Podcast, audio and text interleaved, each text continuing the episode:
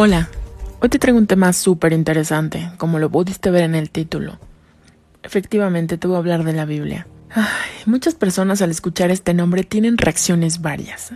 Si eres católico o cristiano, es como maná para tus oídos. Un éxtasis religioso que te acerca a Dios. Si no eres religioso, sientes que te quema el alma. Otros más piensan que son temas súper aburridos, que son fastidiosos, etc.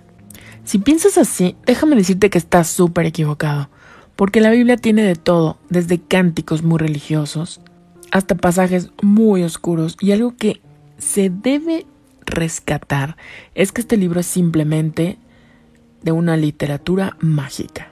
Porque si lo lees, en diferentes momentos, con diferentes emociones, notarás que lo que estás leyendo cambia.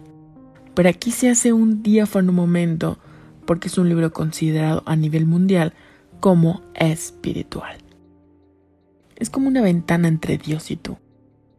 Si no crees en Dios, lo puedes leer como un libro fantástico de literatura. Adicional, este libro fue escrito hace miles de años, y como nuestro mundo es cíclico, muchas de estas cuestiones aún se aplican en nuestra actualidad. Número 3. Le llamé Eliseo maldice a los burlones. Lo vas a encontrar en el Libro de Reyes 2, 24 Y dice así. Eliseo se dirigió a Betel. Iba subiendo por el camino cuando unos muchachos salieron de la ciudad y empezaron a burlarse de él. Anda, viejo calvo, le gritaban. Anda, viejo calvo. Eliseo se volvió y clavándoles la vista, los maldijo en el nombre del Señor al instante, ni te imaginas lo que va a pasar, ¿verdad? Regresamos. Los maldijo en el nombre del Señor. Al instante, dos, dos osas salieron del bosque y despedazaron a cuarenta y dos muchachos. ¿Te imaginas? En ese entonces la venganza era un plato común y corriente. Si pasaba algo malo te castigaban. Hoy en día, aquí prácticamente lo que te dice es no te burles de la gente. Porque tarde o temprano llega para que pagues. Número 2. Le puse los animales hablaban. Lo encontrarás en número 22, 28, 30. Su nombre real es el ángel y el asna de Balaam y reza lo siguiente. Al día siguiente, Balaam se levantó, le puso su asno el aparejo y se fue con los príncipes de Moab. Balaam iba montando sobre su asna y acompañado de dos criados suyos, pero en el camino la ira de Dios se encendió y su ángel salió dispuesto a obstruirle el paso. Cuando el asna vio que el ángel del Señor estaba en el camino y que en la mano tenía desenvainada la espada, se apartó del camino y se fue por el campo.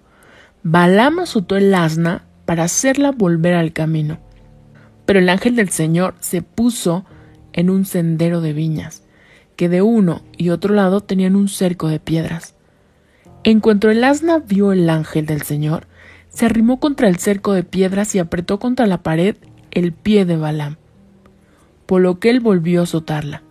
Entonces el ángel del Señor avanzó un poco más y se puso en un lugar más angosto, donde ya no había manera de avanzar ni a un lado ni al otro. Al ver el asna, el ángel del Señor se echó al suelo debajo de Balaam, y éste se enojó y le azotó con un palo. Entonces, el Señor hizo que el asna hablara, y éste le dijo a Balaam, ¿Y yo qué te he hecho? ¿Por qué me has azotado tres veces? Y Balaam le respondió, ¿Es que te has burlado de mí? Si tuviera yo una espada en la mano, ahora mismo te mataría. El asna le contestó, Pero Balaam, ¿acaso no soy yo tu asna? Desde que me tienes y hasta este día, tú has montado sobre mí. ¿Acaso te he tratado así alguna vez? Como Balaam respondió que no, el Señor le abrió los ojos, y al ver Balaam que el ángel del Señor estaba en el camino y con la espada en la mano, se inclinó y se postró sobre su rostro. Entonces el ángel del Señor le dijo, ¿Por qué azotaste a tu asna tres veces? Como puedes ver, yo he salido dispuesto a no dejarte seguir, porque tu camino me parece perverso. En cuanto el asna me vio, tres veces se apartó de mí. Si ella no se hubiera apartado de mí, yo te habría matado a ti, y a ella la habría dejado con vida. Y por último, número uno, le puse el nombre Violentos. Cabe recalcar que este es fuerte. Su nombre original es Elevita y su concubina. Lo encuentras en jueces 19, 22, 30. Y empieza así.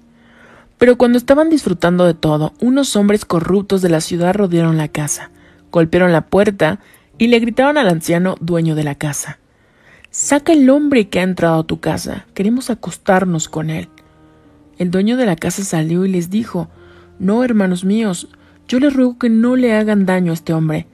Es mi huésped. No cometan tal perversidad.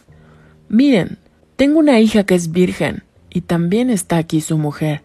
Ahora mismo las voy a sacar para que hagan con ellas lo que les plazca. Pero no cometan una infamia con este hombre. Pero como aquellos hombres no le hicieron caso al anciano, el levita tomó a su mujer y la sacó, y ellos la violaron durante toda la noche y hasta la mañana. Al rayar el alba la dejaron en paz. Antes de amanecer la mujer llegó hasta la puerta de la casa del anciano, donde estaba su marido, y ahí cayó muerta. Hasta que amaneció. Por la mañana, el levita se levantó y abrió las puertas, dispuesto a seguir su camino.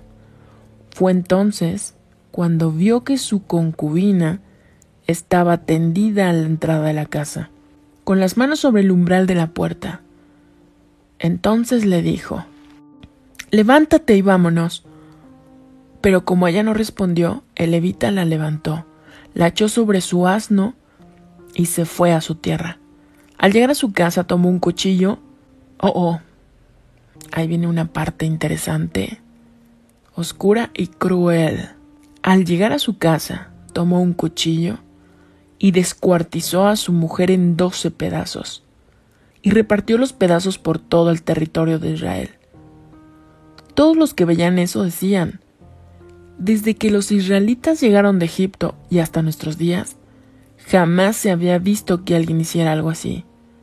Esto da en qué pensar. Tenemos que ponernos de acuerdo y actuar. Nuevamente la venganza.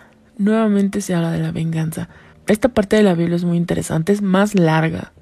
Es más larga y aquí dicen el por qué él comete el descuartizar a su mujer. La maldad existió, existe y seguirá.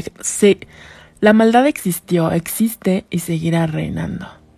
Que no te quepa ninguna duda. Ahora dime, ¿cambió algo tu percepción sobre la Biblia? ¿Aún la consideras aburrida? Todo esto pueden ser analogías de la vida. Actualmente sucede. Sucede que destrozamos, descuartizamos a las personas en redes sociales y no nos importa absolutamente nada. Y dejamos prácticamente todos sus pedacitos regados para que todo el mundo hable de ellos. ¿Te das cuenta?